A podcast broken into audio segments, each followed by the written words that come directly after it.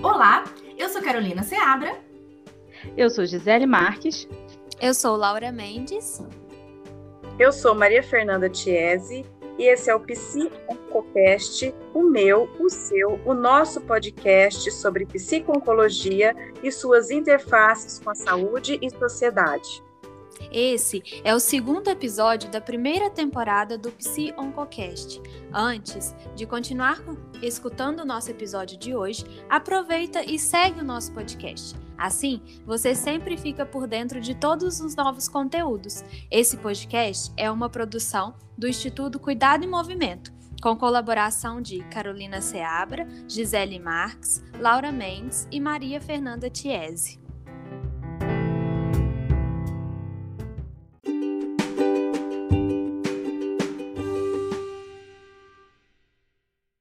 Nesse episódio, a gente vai falar um pouquinho sobre a psico-oncologia e a saúde mental. No mês de setembro, a gente teve o Setembro Amarelo, o mês que foi alusivo à prevenção ao suicídio. E pensando nesse nessa questão de saúde mental, né, o suicídio hoje ele é um problema de saúde pública. E é um tema que é muito permeado por tabus, estigmas, e a gente deve falar sobre isso considerando né, que no contexto oncológico, somado aí as consequências psíquicas, psicológicas e a relação do impacto do diagnóstico ao adoecimento, isso é um, o suicídio se tornou um risco, uma preocupação a mais para os profissionais. Tem estudos hoje que vão que trazem dados importantes que fazem associação no contexto do câncer de, de características depressivas, em pacientes que estão em hospitais, em pacientes que estão em tratamento quimioterápico. Então, realmente é um, é um tema que a gente deve falar nesse contexto da oncologia. Em estudos, né, tem um estudo de 2013 de Winkson que fala que é, o suicídio em pacientes oncológicos, a taxa é 12 vezes mais, mais elevada. Então, a gente acredita né, na necessidade de você considerar as implicâncias desses fatores psicossociais e de, desse adoecimento, né? E de uma abordagem que seja multidimensional. Com certeza. E aí a gente vai entrar num ponto que é importante, que a gente falou lá no início, no primeiro episódio, que foi sobre o impacto diagnóstico. A partir de um diagnóstico de uma doença tão estigmatizante e tão é, delicada quanto o câncer, a gente sabe que o câncer, né, é, fazendo um parênteses importante, o câncer é uma doença muito é, diversa, apesar de ser única, né? É, é o câncer, mas a gente sabe que são mais de 100 tipos de câncer. Então, cada diagnóstico vai, vai impactar os indivíduos, suas famílias, de, de uma forma diferente. Sim, até mesmo, né, por trazer o estigma, né, de ser sem cura, percepção de finitude, que aumenta também as questões é, relacionadas ao psicológico, tanto do, da pessoa que recebe o diagnóstico, quanto desses familiares, do cuidador. É, para a pessoa né, que recebe para o paciente, existe aí uma. É, pode existir dimensões diferentes desse sofrimento. Então, você está falando da perda de um papel social, né? Se essa pessoa ela é o responsável financeiro daquela família, se essa é, a inversão de papéis, então se eu recebo esse diagnóstico e eu cuido de alguém e eu passo a ser cuidada, como que essa pessoa recebe isso? E isso tudo traz um sofrimento, né? Um sofrimento muito grande. Sim, e esse impacto ele vai ser sentido de formas diferentes. Cada pessoa vai sentir isso de uma forma diferente. E o, o paciente, né, o, o, a pessoa adoecida, ela pode sentir isso de uma forma que ela perceba que não tem esperança. Então, o impacto a, pela pessoa adoecida, ele é sentido de formas diferentes e isso pode é, configurar um quadro até de diminuição da esperança e, consequentemente, de perda de sentido de vida. E a gente deve, enquanto profissional de saúde mental, enquanto é, considerando esses aspectos psicossociais, tratar essa forma, é, essa ideação suicida, esses comportamentos de uma forma muito qualificada e cuidadosa. Então, isso deve ser inserido numa avaliação, é, numa abordagem psicoeducativa, para que os pacientes se sintam é, acolhidos em relação à sua própria dor e a, que esses pensamentos eles são possíveis de acontecer e que eles devem ser falados, verbalizados e que a gente deve sim é, trabalhar isso de uma forma que seja saudável, para que a gente consiga reverter muitos sentimentos e trabalhar essas emoções.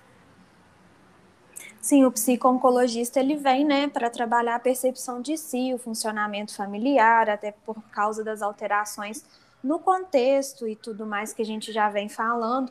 Sendo assim, a gente consegue aí também linkar, né, agora no mês de outubro, o mês do outubro rosa, onde o câncer ele traz a questão da autoestima, aparência, modificações que também aumentam, né, relacionado aí à questão do suicídio, tanto das pessoas que são acometidas pela doença, quanto das pessoas que estão ali é, no auxílio, ajudando no tratamento, ajudando no, no cuidado em si. E por é. mais que seja uma coisa que a gente queira evitar, de, de, se falar, de se abordar, que a gente não queira que aconteça, é importante sim da gente trazer em pauta esse assunto. É, é, toda essa demanda do tratamento, de que, que seja uma quimioterapia, uma radioterapia, cirurgias, tudo isso é vivenciado pelo paciente, pela família, e que acompanham ele né, ao longo desse processo. E falando em família, eu acho importante a gente ressaltar aqui é, o quanto que uma doença impacta nesse funcionamento familiar. Né? A gente falou de, de papéis, a gente falou de, de inversão de, de, de, valores, de papéis, enfim, de novas configurações. E aí eu acho que a família também sofre muito com esse, com esse adoecimento desse paciente. E a gente, né, como eu falei no primeiro episódio, a gente fala do, dessa unidade de cuidado e o quanto que é importante se abordar isso. E às vezes a gente fica achando que está muito distante da realidade da prática profissional, quando se fala em comportamento suicida, né, em pensamentos nesse teor, só que a gente observa isso que a família tem uma preocupação muito grande por, por, pelo câncer ser uma doença que realmente impacta nessa percepção e que muitas vezes ah, o paciente está desistindo, ah, está desistindo de viver, está desistindo de investir no tratamento, quando na verdade pode ser que seja, e aí vale a avaliação profissional, e pode ser que não, que seja realmente uma reação de luto daquele momento que está acontecendo. Sim, até pelas dificuldades, né, de sempre, sempre aí as dificuldades de estar tá lidando com o diagnóstico, e aí a gente pode utilizar a psicoterapia como uma das principais estratégias de enfrentamento. É, tem uma, uma outra questão, assim, que eu acho que é importante frisar, e que eu queria mencionar aqui para vocês, é quando aparece a questão da recidiva, né? Quando esse câncer reaparece em outro local. É, isso acaba trazendo, gera um grande impacto emocional, tanto para o paciente que está vivenciando isso, como para a família dele.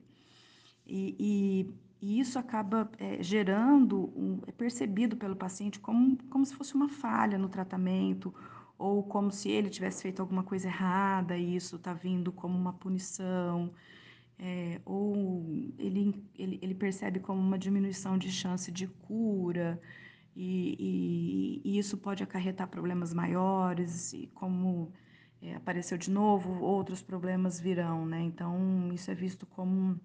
Isso acaba impactando muito a vida dele. Exatamente. E aí a gente vai falar nesse, nesse suporte psicossocial que pode vir por meio de uma psicoterapia tradicional, onde a gente vai receber o paciente no consultório psicológico ou a gente vai fazer uma abordagem psicossocial nos contextos em que o paciente está, no hospital, na clínica, durante um tratamento de quimioterapia, num acompanhamento ambulatorial no ambiente de saúde. E aí eu acho importante que a gente é, evidencie aqui que esse podcast ele tem o objetivo de pincelar alguns pontos sobre a questão da saúde mental, é, sobre a questão do, dos aspectos psicossociais, do impacto familiar, mas aqui a gente não esgota essa discussão. A gente vem conversar é, para introduzir esses temas e seguir conversando. Dessa forma, a gente convida você. Se você tem algum aí tema interessante para a gente poder conversar, abrir conhecimento, né, é, aumentar a curiosidade, manda para gente.